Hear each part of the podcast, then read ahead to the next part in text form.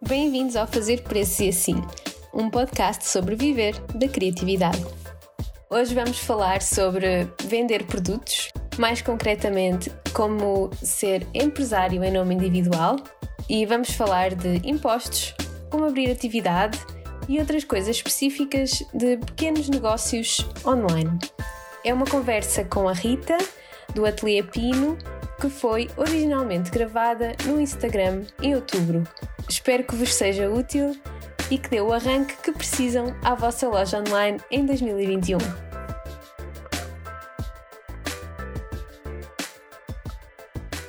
Então, vamos lá, não é? Uh, uh, não sei se queres apresentar-te igual. Sim, olha, na verdade, eu, eu da última, da última já dois dias atrás, um, não, não me cheguei a apresentar. Um, a partir do princípio que as pessoas já me conheciam, porque pronto, é, é o hábito do Instagram de falar com as pessoas que, eu, que, já, que já me seguem, mas há muitas pessoas aqui que não me seguem, não me seguem a minha conta. E então, meu nome é Rita, eh, eu sou a pessoa que está, sou designer e artesã por trás da marca Pino, que é uma marca de joalheria. Eu faço um, ehm, brincos e pulseiras uh, com massa polímero e prata. Sou eu que faço tudo uh, literalmente tudo, inclusive sou eu que trato a minha própria contabilidade. Um, e, e, então eu, eu, abordei a Sofia uh, no sentido de fazermos este live, porque tenho constatado nos últimos tempos que há muitas empresas, pequenas marcas a surgirem no mercado e, e tenho constatado por conversa com, com amigos e com várias pessoas que realmente há alguma falta de informação em relação um, às finanças, às nuances do IVA, há, uma série de regras que são regras realmente é difícil uh, afunilar e meter tudo numa folha de papel porque diz respeito a vários, uh, a vários temas. E normalmente quando nós falamos com alguém das finanças essa pessoa vai nos responder em relação a um tema e não, não a todos. E, e então um, tentei, tentámos as duas uh, resumir uh, os vários pontos relacionados com a venda de produtos um, já agora acrescento que eu não, não tenho empresa, sou empresária em nome individual e, e já vamos falar porquê. já, já, já vou explicar. Eu acho que vale a pena dizermos agora no início que da outra vez deixámos para o fim, não é?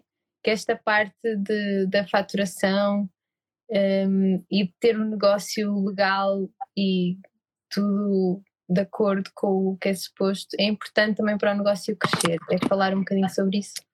Sim, é assim, um, a, a, partir de determinado ponto vamos querer ter, eu pelo menos, eu falo por mim, não é? Aliás, tudo o que eu vou falar aqui é resultado da minha experiência, eu não tenho formação profissional em contabilidade, tudo o que eu fui recolhendo é resultado da minha experiência e das minhas frustrações às vezes e de ter errado e depois ter percebido porque onde errei. Um, Desculpa, pergunta lá, uh, faz novamente a pergunta. Uh, era para falar-se um bocadinho sobre a importância de, de realmente estarmos a, a ter o enquadramento ah, legal certo no nosso negócio. Sim, a partir do momento, por exemplo, vamos querer, eu, eu quis sentir necessidade de ter os meus produtos nas lojas, vamos pedir faturas. Um, a partir do momento que se quer, um, assim, já para não falar da questão legal, porque em Portugal é obrigatório declarar os, todos os rendimentos. Um, mas, por exemplo, a partir do momento que queremos vender para a Europa, um, temos de ter um regime, temos de estar inscritos no regime DIVA.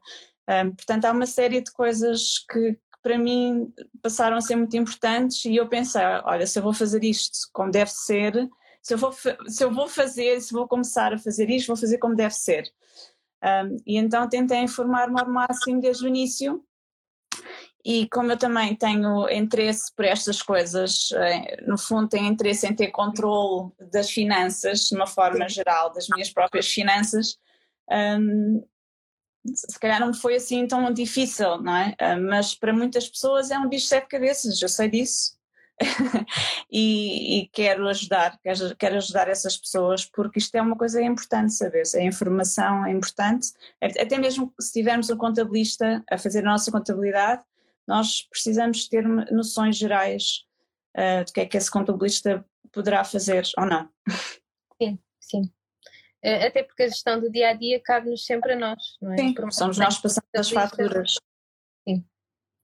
E começando do início, por onde é que se começa quando queres criar uma, uma marca? Há, há a dúvida de se, se o registro da marca é, se é obrigatório, não é? Pronto, não é obrigatório. Uh, para começar a vender produtos, que é, isso, é sobre isso estamos aqui a falar, não é obrigatório ter marca. Mas eu recomendo sempre, é assim, porque as pessoas podem vender produtos como um hobby, não, não ser uh, o seu objetivo principal, decisão de vida, começar a vender produtos e fazer disso um grande negócio. Portanto, há todo o tipo de situações, mas no meu caso, ehm, este meu projeto é full-time, eu quero que cresça, uh, todo interesse em que cresça e tenho todo interesse que se destaque no mercado e tenha alguma presença no mercado, mesmo que seja um mercado muito pequeno, não interessa. Um, pronto, e eu achei necessário criar uma, registar a marca.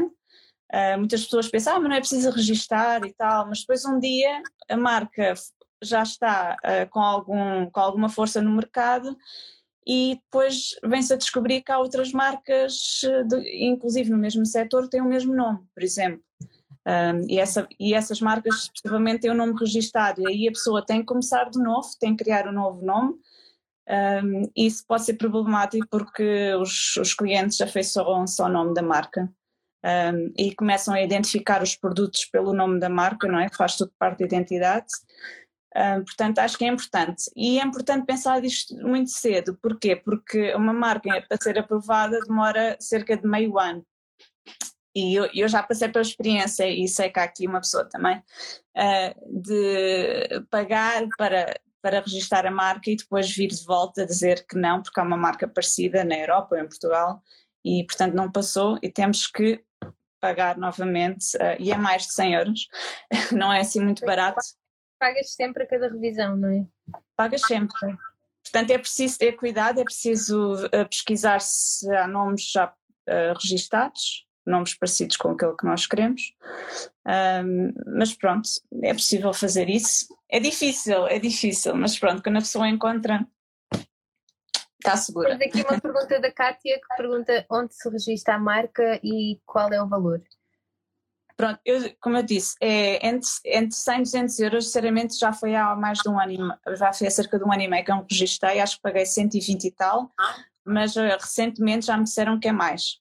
Portanto, é dentro desses valores e um, podes, é tudo feito online, não é preciso nada presencial, ainda mais agora durante a pandemia, e é o Instituto Nacional de Propriedade Industrial. Portanto, INPI, se pesquisarem INPI, Uh, inclusive, se pesquisarem pesquisa de marca, é o, é o que vai aparecer no Google. Um, é relativamente simples, as pesquisas de, das marcas que já existem, basta fazerem pesquisa por nome e, uhum. ou por fonética, também é importante o som, que o som não seja muito parecido com uma marca que já existe. E isto é importante principalmente no setor, no mesmo setor e no mesmo país, porque as pessoas depois podem confundir marcas que não faz muito sentido. Portanto, isto é uma coisa à parte, não é? Estamos a falar primeiro uma, da criação de marca e agora entrando no campo das finanças.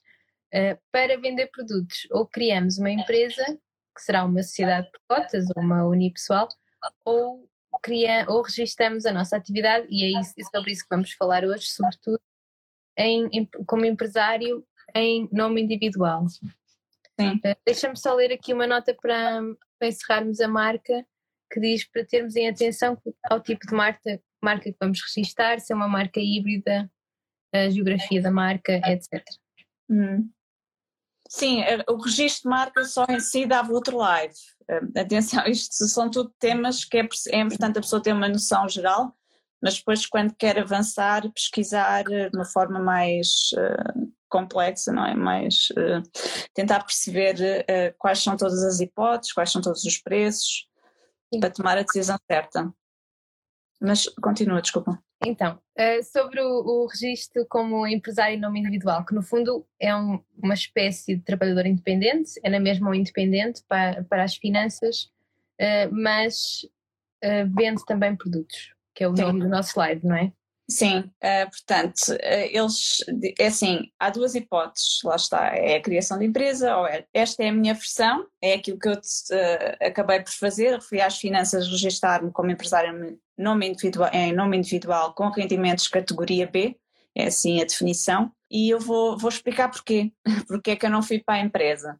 Para já, porque no meu caso as despesas que eu tinha iniciais eram, eram quase significativas, não tive que comprar, portanto comprei quantidades muito pequenas de material, de massa, Uh, comprei uma máquina de massa também relativamente barata. O meu início foi muito pequenino, vá, a nível de investimento, porque eu também não sabia o que é que isto ia dar, não é?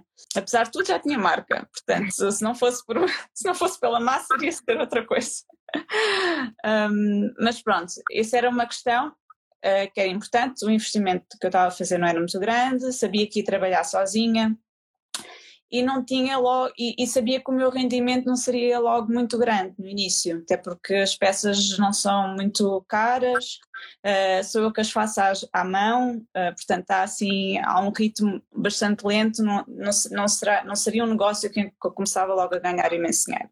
Uh, e, portanto, esta versão de registrar como empresário em nome individual foi a, a solução ideal. Porquê? Porque é grátis o registro nas finanças, Uh, não é obrigatório ter contabilidade organizada.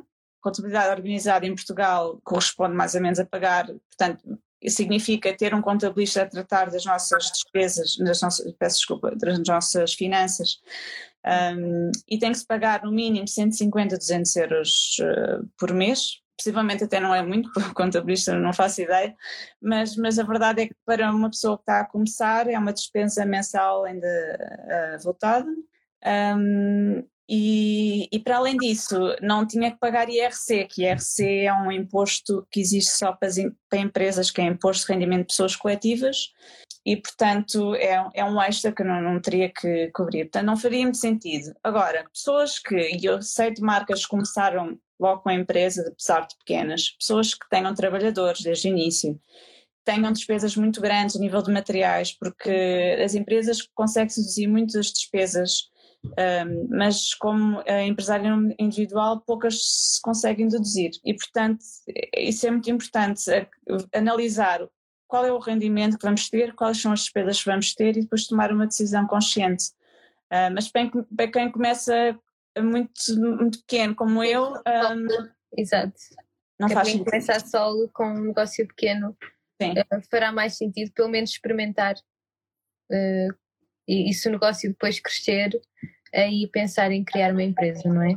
Sim, sim, Mas sim. depende sempre de uma avaliação das despesas e do. Sim, do sim. E existe certamente que existe na internet, tal como eu digo, Exato. o Google é o nosso melhor amigo. Tipo, a partir de que despesas é que, não é? Há, certamente cá essas estatísticas, mas uh, lá está, eu como não estou aí, não estou uh, a esse nível ainda, um, portanto, nem, nem, nem, nem aprofundei o tema da, da empresa. Exato. E, e, pessoas que estejam onde tu estavas há um ano atrás, não é? Como é que fariam o registro como empresário no nome individual para começar a atividade? Pronto. Um, temos. Na altura tinha que ser presencial, agora por causa da pandemia já não é preciso ser presencial, é, é possível fazer online. Temos que escolher os CAIs. Os CAIs são a classificação de atividades económicas. Um, portanto, eu tenho CAI, tenho três CAIs, mas pelos vistos podia ter muito mais. Depois da nossa conversa, uh, uma, uma colega da joalharia disse-me que, ok, mas podias ter mais e se calhar tinhas vantagens. E eu também estou a aprender, obviamente, isto é, é sempre uma constante aprendizagem. Mas no meu caso, como eu trabalho como freelancer, tenho atividades de design, que é um CAI. Depois tem comércio a retalho por correspondência, que é outro.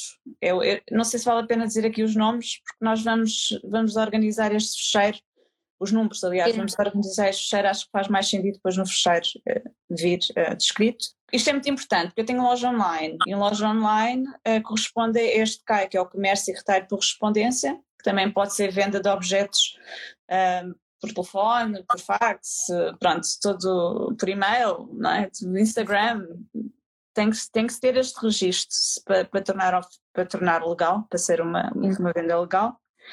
E depois eu, como tenho a obrigatoriedade de ter de fazer o meu próprio contraste, no meu caso é marca de responsabilidade nas minhas peças de prata, sou obrigada a ter aqui o CAI de grosso, uh, portanto, armazenamento de relógios, artigos de arivesaria, que é uma coisa muito específica da minha atividade. E certamente cada atividade terá, terá a sua especificidade, portanto é importante vocês informarem-se dos CAIs, existe uma lista que é acessível na internet, em que é possível encontrar, se não, obviamente se não encontrarem, telefonam para as finanças ou mesmo lá. Uh, o entendimento das finanças funciona muito bem. Eu iria recomendar sempre, tiverem uma dúvida, telefonem para as finanças e não esperam mais de 5 minutos. Pelo menos eu nunca esperei, não sei. As coisas, entretanto, podem ter mudado.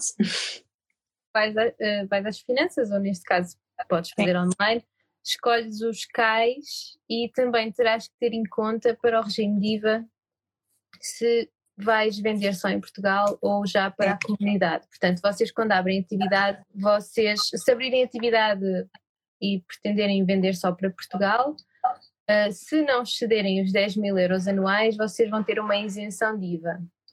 Mas essa isenção não se aplica se vocês pretenderem vender para a comunidade europeia. Se tiverem uma loja online, isso é muito natural que aconteça logo, pelo menos nos primeiros meses. Sim. Depende dos produtos, logicamente, mas. Sim, aqui há uma isenção. Portanto, eu se calhar preferia até falar das três hipóteses muito claramente, porque okay. acho que é uma forma fácil de, de decorar até. Portanto, a primeira hipótese é os tais 23%, no meu caso e no caso da maioria das pessoas que vende objetos de artesanato. Um, e pronto, outro tipo de peças feitas já mão. Uh, mas uh, é o caso de venda. Portanto, quando se vende para o cliente final, Desculpa, já falaste desta questão do cliente final, ainda não? Não, ainda não, ainda estamos mais Pronto. a falar ah, do, okay. do, registro nas finanças no início. Ok, ok.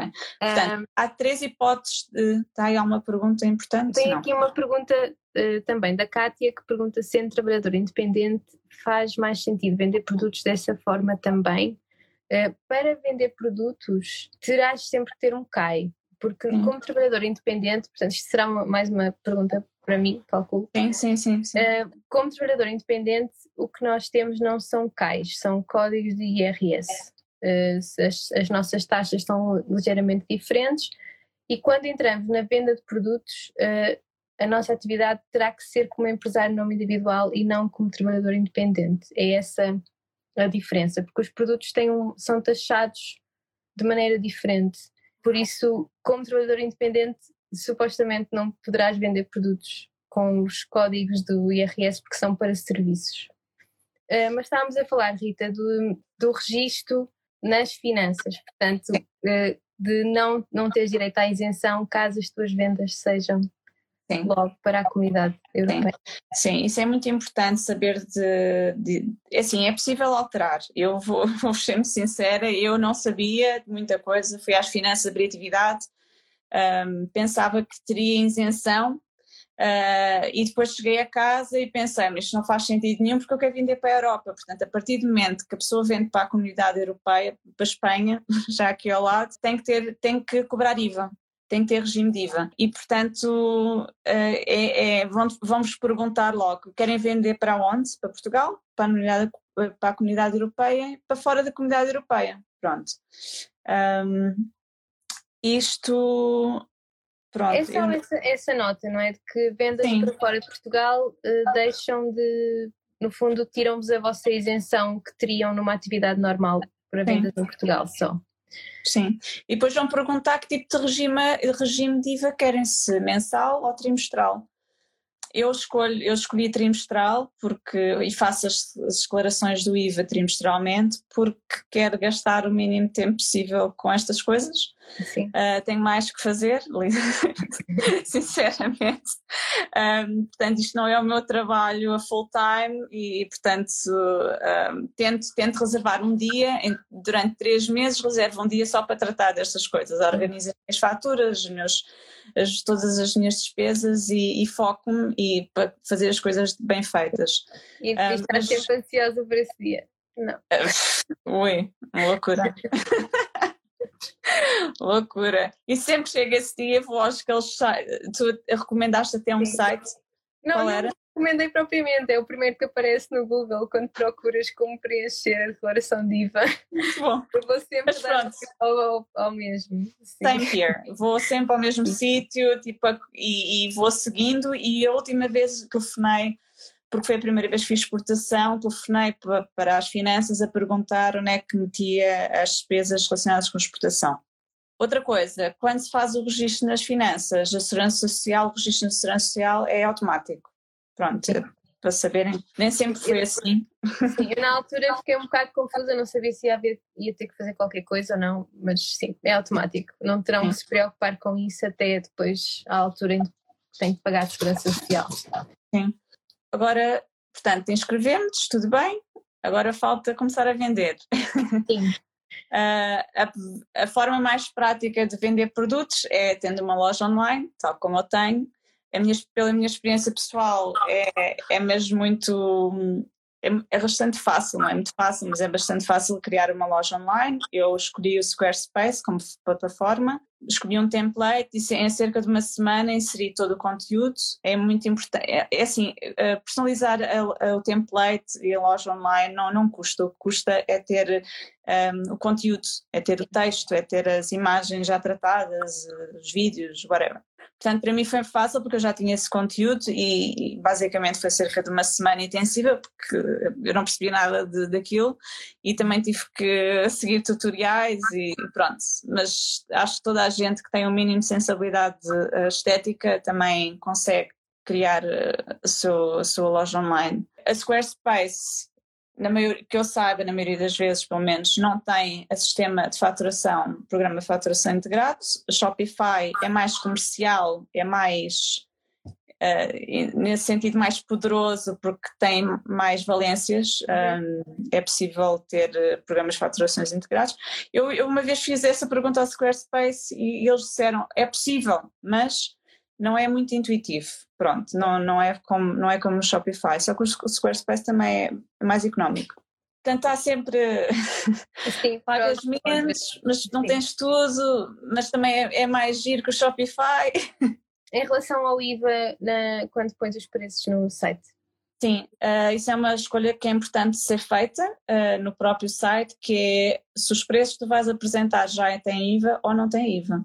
Isto para mim é muito importante porque eu não quero que as pessoas um, estejam a contar com preço e depois chegam ao final no checkout e apareça lá o extra do IVA e dizem, é pá, espera lá, eu não sabia que era este preço.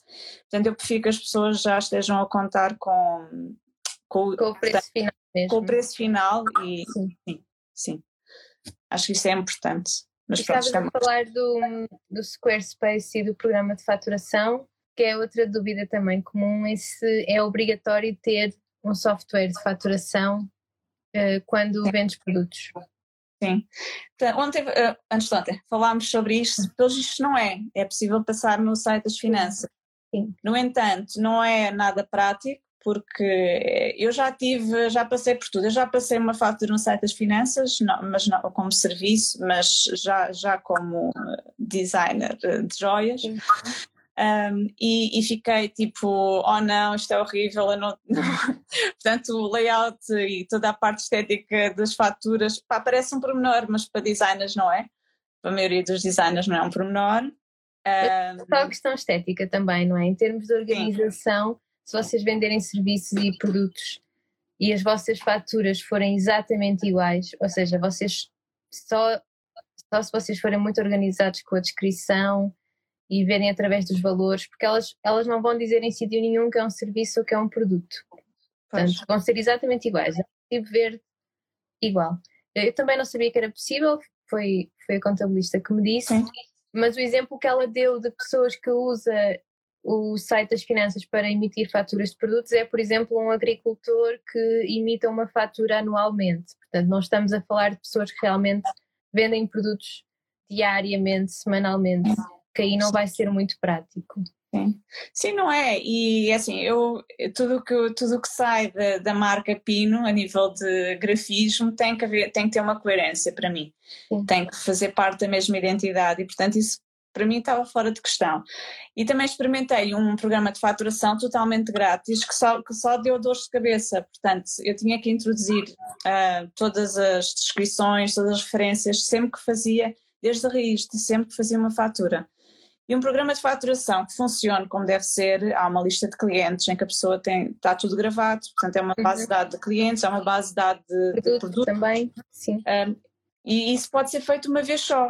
Introduzes as referências, as descrições, introduzes os, os clientes, não, porque é sempre diferente, mas, mas ajuda muito, porque, por exemplo, na ficha de clientes do meu programa, que é o Jasmine Express, que eu, foi o programa que na altura me foi aconselhado e por enquanto tudo bem, não, não tenho queixas, defines logo qual é a localização do, do cliente, uhum. na ficha de cliente, e, por exemplo, se for um cliente que vive fora da comunidade europeia, eh, nos Estados Unidos, por exemplo, a de, a, o, o IVA a isenção de IVA vai aparecer automaticamente, mas já vamos lá à questão.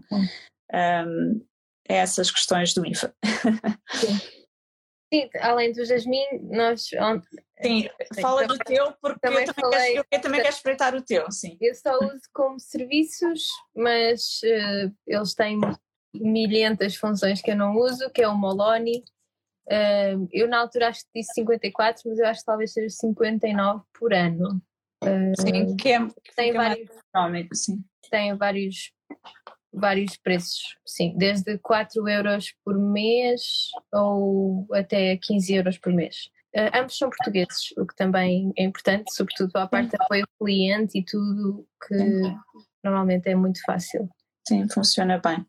E falta deixar a tua dica que eu acho ótima de organização, apesar de se calhar até obrigatório, de não é referências, não é obrigatório ter as referências. Não é, e uh, por acaso eu pensava que havia alguma legislação, é cada um faz como bem entende, temos Sim. é que nós e os clientes, não pode ser muito confuso na fatura, vai aparecer na fatura no, sim, no Eu vou pôr aqui no comentário um exemplo de uma. Ah, de sim, mete aí. Assim. Escreve e eu, eu explico. Pronto, por exemplo, este CO Excel 001 é a minha referência para os meus brincos concha de tamanho Excel, porque eu tenho dois tamanhos, uh, e o 001 corresponde à cor. Uh, portanto, eu tenho uh, o conceito da PIN é ter várias cores e espero criar várias, várias cores. Portanto, se eu tenho três dígitos, na possibilidade de criar uma centena de cores. Sim, não, é? não Who knows? Who knows? Um, e o CO, portanto, começa com o CO, que é, um, é as, primeiras, as primeiras letras da, do nome da peça. É que depois aparece o Excel, que é uh, o tamanho, e depois o, um, a cor. E eu olho para a referência e sei logo o que é. E isso é que é importante, é vocês criarem referências que vos facilita a vida Portanto, imaginem ter um produto no vosso share Excel pessoal, tem, um tem o mesmo produto no site e tem o mesmo produto no, no, no programa de faturação e, e, até se souberem de cor, é só, pronto, para mim, eu neste momento já sei de cor as referências, portanto acho que fu funciona. Acho que esse é o objetivo, se a pessoa conseguir fazer de cor é porque está a funcionar. Um... Uh, não sei se mencionaste que eu estava aqui a responder a uma pergunta, Sim. As referências são sobretudo importantes quando vendes para outras lojas, para aquilo não ficar muito. Sim, sim, mas lá está, ninguém te vai exigir, eh, claro, pode ser só descrição, pode, podes fazer eh, com, brincos, com Excel, mas uh, vai-te facilitar a vida. Sim, facilita era... a vida a toda a gente, aliás. Mas imagina, tens que ter uma descrição. Exato, facilita a vida, porque tu escreves brincos verdes e alguém Sim, esquece. vendeste-me três pares de brincos verdes, tu nem sabes Sim. Mas sabes, é engraçado que eu é que sinto que eu é que educo as lojas. Algumas, nem todas. Porque eu, eu, para não me baralhar, faço tudo direitinho, percebes? Tipo, inclusive meto as margens, o que é que eu tenho a receber com IVA, sem IVA, não sei o que, e as lojas normalmente dizem, ah, uau, isto é, está impecável. Por isso dá a ideia que eles também não estão muito habituados. Mas eu faço isso para me defender, percebes? Para chegar ao final do mês e para irmos lá, olha, vendi isto, é isto que eu tenho que receber, ponto final, não vale a pena. As contas já estão feitas no, na minha folha de consignação, ou quando estou a falar consignação, quando é uma venda, é uma venda normal, não é? Um, mas isto é, é, seria outro tema. avançando, avançando nas vendas, um, queres explicar assim muito brevemente qual é a diferença entre fatura, recibo Sim. e fatura, recibo? Portanto, fatura, recibo. Fatura, Portanto, há três Fatura, só fatura, só recibo, fatura, barra, recibo. Pronto. A fatura só se passa quando ainda, só fatura só se passa quando ainda o pagamento não foi feito. E normalmente estas, portanto, no site online isto não acontece, porque o pagamento é sempre feito, é? nós recebemos a encomenda. Quando, exatamente, quando já está feito. No entanto, há pessoas que me abordam e dizem, olha, querem 10 uh, brincos desta cor e tal, não sei o quê, e um, preciso da fatura para fazer o pagamento. Eu faço a fatura, um, normalmente há um, descrevo na fatura qual é o prazo de, de, pagamento, a pessoa tem que cumprir o prazo, é a validade da fatura, e uhum. depois da pessoa pagar, eu envio o recibo. O programa de faturação faz o recibo automaticamente. Portanto, a partir do momento que há uma fatura, vais ao cliente e, e, e, e faz-te o recibo. Porque o próprio portal das finanças também, também. temos as faturas em recibo. Portanto, Sim, aparece okay. lá uh, pagamento ainda não efetuado na fatura e quando o pagamento é feito vocês vão lá e convertem em, em recibo. É Sim. Uh, o que eu. Isto é muito raro acontecer, muito, muito raro, porque a, minha, a maior parte das minhas vendas são online. Sendo online, as pessoas já fizeram o pagamento, eu passo fatura, recibo. Entrou aqui a Inês, a Inês que é fotógrafa, que é filmmaker, modelo, faz tudo. tudo. um, mas sim, é faturas recibo e no meu programa de faturação eu escolhi fatura recibo como standard, porque eu nem tenho que selecionar. Um, é, o que aparece logo. Pronto, facilita muito a vida. Em relação, okay. tens aqui uma nota em relação a, a a alfândega no caso da exportação? Ah, por acaso eu esqueci-me disto. Um, há pessoas que perguntam, eu, assim, o meu programa de faturação dá para enviar o link um, para o mail, que é o que eu costumo fazer. Não se gasta papel, poupa sem papel, o ambiente agradece. Um, no entanto, quando se faz exportações, uh, é comum, mais comum do que se pensa, abrirem as um, conteúdos, abrir as embalagens para confirmar o que tem. E eles precisam sempre de ver a fatura para bater certo com a declaração de valores.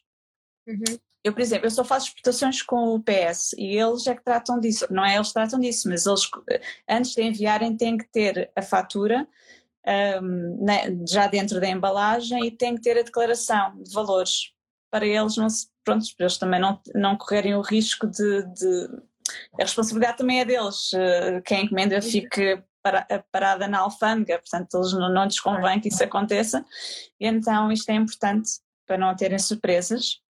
E outra coisa que eu também aprendi recentemente, quando faz exportações, é que há um limite, um, portanto há uma taxa de exportação a partir dos 70 euros. Um, é importante saber isso. E a taxa, como é que é a taxa? É uma porcentagem? É um valor fixo? Uh, eu, eu, lembro, assim, eu sinceramente, tipo, uh, apaguei um bocado, tipo, mas não quer saber. Mais taxas, não, não. tipo seleção, uh, mas era, era bastante, era tipo 30 e tal euros. A partir dos 70 euros era tipo 30 e tal euros, percebes? Era assim. Tipo... És tu que pagas e não o consumidor final. Sim, e para além disso, a partir desse valor também depende do país a história das taxas alfandegárias uh, são sempre diferentes de país para país. Um, mas pronto, isto é uma coisa também é fácil de pesquisar no Google. Uh, e quando estamos a falar de exportações, estamos a falar de que países? Portanto, estamos a falar de fora, fora. da comunidade europeia, não é? Sim, mas atenção, Suíça é exportação, uh, a partir do próximo ano, Reino Unido vai ser exportação, isto é uma coisa que as pessoas não estão muito habituadas porque eles estão mesmo aqui perto de nós e há muitas pessoas a, a, fazer negócio com o Reino Unido e vai ser, as coisas vão ser um bocadinho complicadas. Algum, portanto, para vermos isso, no fundo, é ver os países que pertencem à comunidade europeia e os que não pertencem são os que são exportação, não é? Sim. Isto é mais a nível da Europa. Sim calhar é muito óbvio, então todos tipo, Sofia, comunidade europeia. Olha que não é, olha que não é, comunidade europeia não é a Europa, sabes, é Exato. diferente. Pode haver essa confusão e se calhar vai estar a contar que não há taxas sim. e é tudo igual e depois... Sim, sim. sim. Um, ainda sobre o programa de faturação, uma coisa importante, se vocês usarem o programa de faturação, portanto, não esquecer que o programa de faturação não é o site das finanças. Por isso, para as finanças saberem que vocês estão a ter aqueles rendimentos, vocês vão ter que emitir um ficheiro que é o ficheiro SAFT, S-A-F-T, até o dia 12 do mês seguinte. E é um ficheiro que depois vocês importam no portal das finanças para comunicar os vossos rendimentos às finanças. Uh, Diz-me a Rita que esta, esta importação no portal das finanças só funciona com o Internet Explorer. Infelizmente, sim. Pronto. Uh, talvez outros browsers mais antigos também deem, mas é preciso ter isso em atenção. Estas coisas, às vezes, do portal das finanças e de plataformas de concursos, se não estiverem a conseguir alguma coisa com Javas e etc., experimentem num browser mais antigo. Inclusive, é possível vocês fazerem download de um Firefox mais antigo, versões anteriores, e experimentarem assim. É uma dica. Sim, está aqui, existe a União Europeia, espaço Schengen, etc. Sim. Pois é, isto é importante saber que não é, não entra tudo no mesmo saco cada. É, é preciso pesquisar antes de. Lá está, são aqueles pormenores que a pessoa às vezes não pensa. Sim. Mas sim, o Google é o vosso amigo. e vi perguntas também se quiserem. Sim, sim, aproveitem. Por acaso a última vez não fizemos, não respondemos a muitas perguntas, também era sim, foram, foram aparecendo algumas, mas não foram assim sim. assim muitas. Uh, ainda sobre as vendas, sobre o IVA, que para sim. mim é tipo uma parte importantíssima desta conversa. Eu acho que é a parte mais importante, que é quando, está a, quando estamos a passar uma fatura, vamos cobrar IVA, não vamos cobrar IVA, quais são as situações? E aqui há três situações em que há variantes no IVA.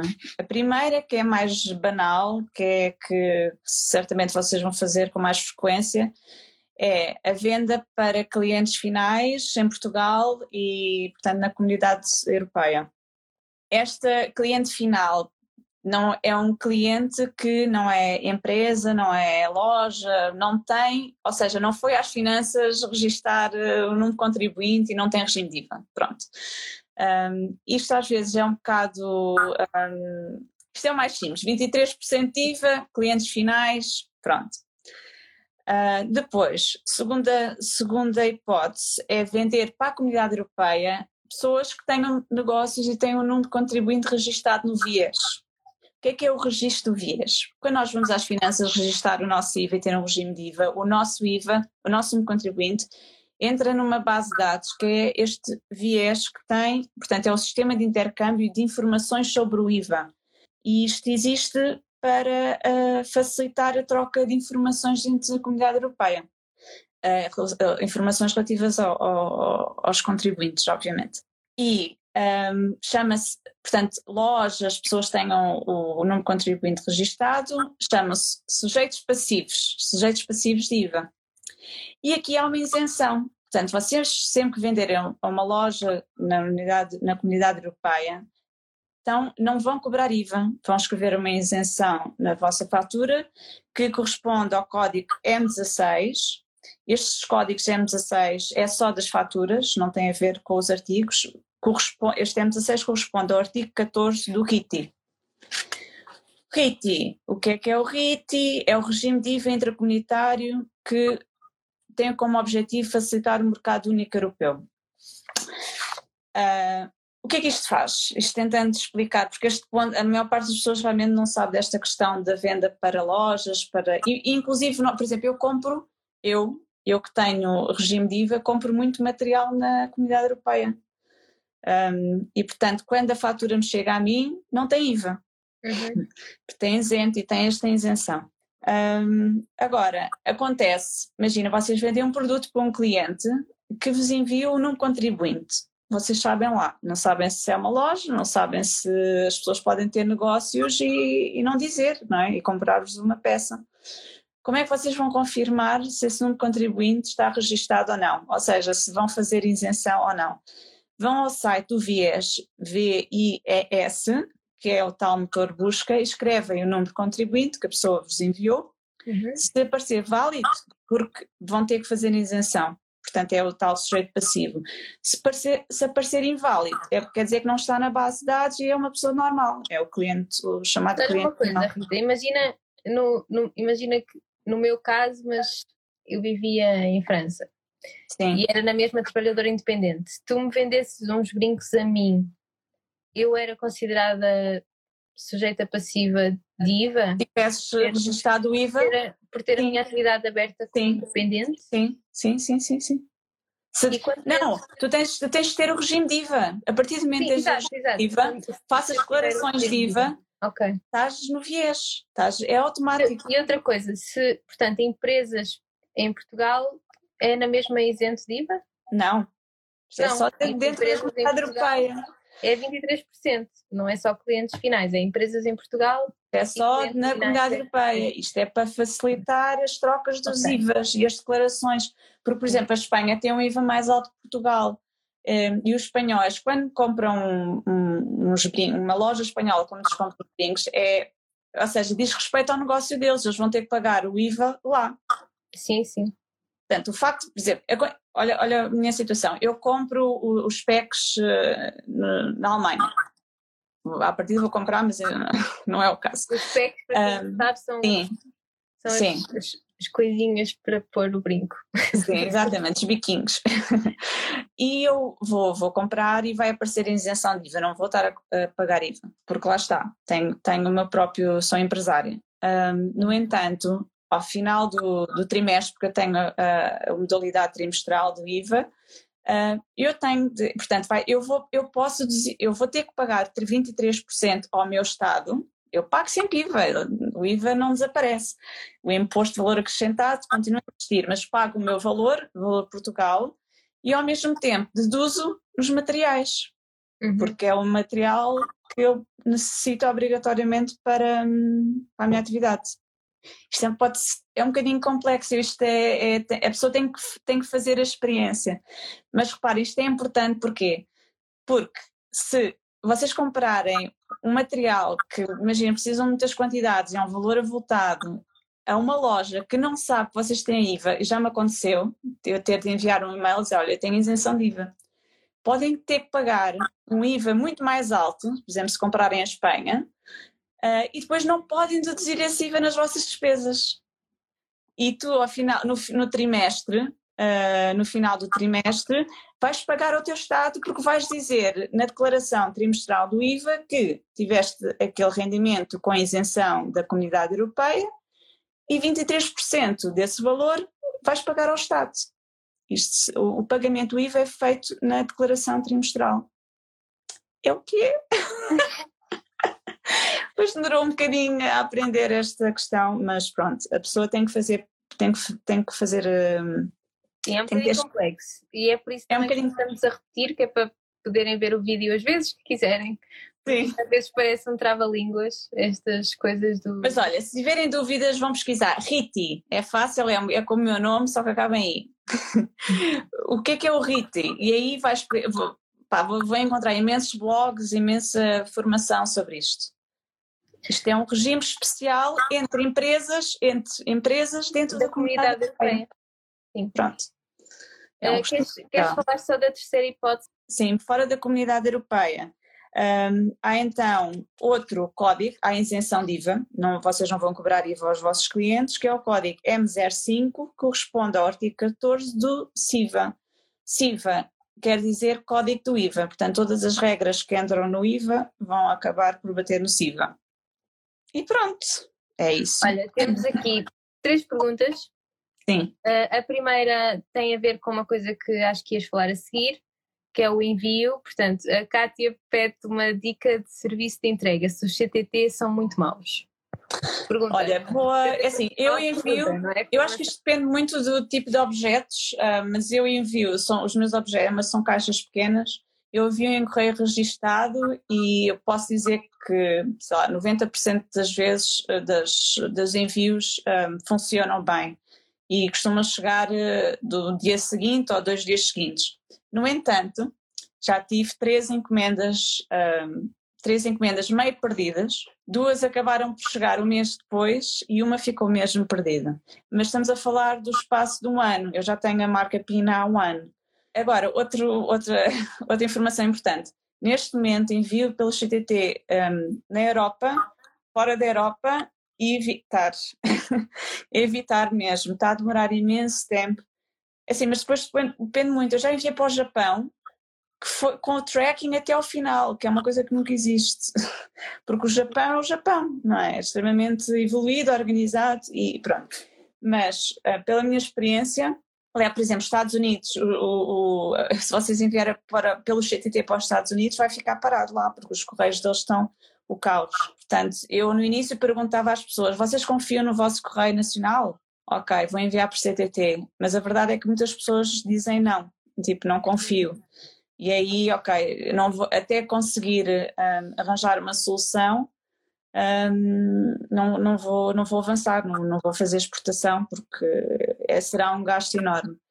Entretanto, tenho, um, fiz um, um, contrato, como é que se chama? Mailboxes. Eles fazem, são intermediários da, da UPS, fazem preços mais em conta, se vocês forem sozinhos pelo UPS. Um, só para terem uma noção, envio para, para os, mas lá está, depende muito dos pesos, muito dos tamanhos, mas eu envio para os Estados Unidos a 15 euros e chega em dois dias, dois, três dias máximo. Eu estou muito contente com esse serviço e as pessoas estão dispostas a, a pagar 15 euros uh, para terem um envio rápido e, e fiável. Uh, depois, se querias dar só uma nota que fizemos também anteontem, que Caso vocês vivam na Madeira ou nos Açores, as vossas taxas de IVA são mais baixas se venderem para Portugal. Uh, portanto, os 23%, em vez de serem 23%, são 22% na Madeira e 18% nos Açores. Uhum. Uh, e depois, uh, os prazos a lembrar disto que temos falado eu acho que saltava a segurança social, Rita. Acho que tá não pode confundir porque Sim, é verdade. muito disso na, nesta conversa. Mas podemos pôr no documento à mesma, porque as sim, pessoas sim, vão, vão, precisar destas informações. Um, este documento que nós estamos a falar, portanto, é o nosso documento das notas que nós estamos a seguir durante a conversa e que uh, vamos pô-lo um bocadinho mais bonito e vai, vai, estar, vai estar disponível. Espero mais depois também provavelmente no meu site ou é, um link aqui no Instagram para fazerem download destas coisas todas dos artigos e dos prazos que falamos aqui para vocês não terem que estar a tomar nota nos vídeos. Um, queres falar disto um bocadinho dos prazos? Rita? Um, portanto, declaração do IVA no site das finanças, é isto? Uh, as declarações, por exemplo, eu faço, eu faço declarações trimestrais. Isto pode ser trimestralmente ou mensalmente, depende do, do vosso regime. Primeiro trimestre, a declaração tem que ser feita até 15 de maio. Um, portanto, isto é basicamente, eles dão um mês e meio para fazer a declaração. Portanto, há mais que. Não há desculpas, não é? o segundo trimestre, a declaração tem que ser feita até 15 de agosto, o terceiro trimestre até 15 de novembro e o quarto trimestre até 15 de fevereiro. Este ano, excepcionalmente, alargaram, só que eu ignoro totalmente este, este, o alargamento de prazos porque um, evito sempre fazer a última, uh, porque eu própria posso não ter a informação toda, uh, os papéis todos na altura e prefiro fazer logo no início para evitar um, contratempos e pronto. Uhum. Além destes prazos, uh, se usarem o programa de faturação, é lembrarem-se que têm que exportar o ficheiro SAFT e colocar no portal das finanças até ao dia 12 de cada mês. E, e é importante também é importante também, um, eh, vais falar da declaração recapitulativa. Sim, isto é muito importante. Lembra-se daquela história muito complicada do, daquela isenção da comunidade europeia entre empresas? Pronto sempre que se vende, sempre que se passa uma fatura com uh, a isenção M16, ou seja, quando se, se vende algum produto para uma loja, uma empresa na comunidade europeia, tem que se fazer obrigatoriamente a declaração recapitulativa, que é um palavrão, uh, mas que é importante saber, um, ah, e entregar até o dia 20 do mês seguinte ao mês que foi feita uh, passada a fatura. Isto para haver uh, cross information uh, sim, entre os países da comunidade europeia, não é? Lá está, isto é, é uma forma de facilitar o pagamento de IVA sem uh, falcatruas, é a forma que a União Europeia encontrou, um, mas é preciso ver, fazer esta declaração e é obrigatório. Eu acho que falamos tudo. não Acho estou a ver aqui mais, não estou a ver aqui mais perguntas. Eu queria só acrescentar que também é importante validarem as vossas faturas no portal das faturas. Uh, normalmente é até ao final de fevereiro e depois voltarem a confirmar em março as deduções, porque nem sempre aparecem logo as despesas todas de saúde e coisas Sim. assim.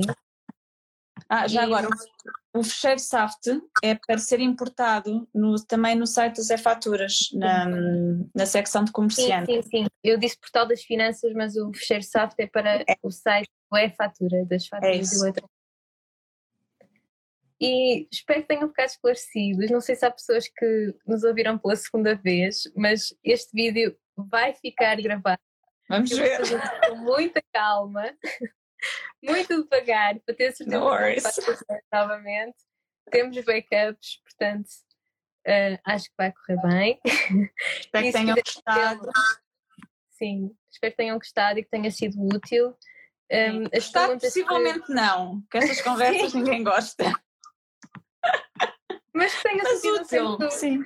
É. Uh, um, um, certo alívio em, em ter ficado esclarecidos em algumas coisas. E é isso. Até breve a todos. Obrigada, Rita. Por Até obrigada, Sofia, por entrar nestas aventuras. Sim. Só tu. E ensinaste muito sobre produtos que não é, não é muito a minha área, por isso, obrigada. E obrigada nada, a todos por nada. ouvirem. Tchau, Rita. Tchau. Tchau. Tchau a todos. Obrigada. Se, tal como a Rita, vocês trabalham com massa polímera ou fazem joalharia, não se esqueçam de passar pelo Patreon dela, onde está a nascer uma comunidade incrível e onde a Rita partilha dicas e técnicas com os seus seguidores.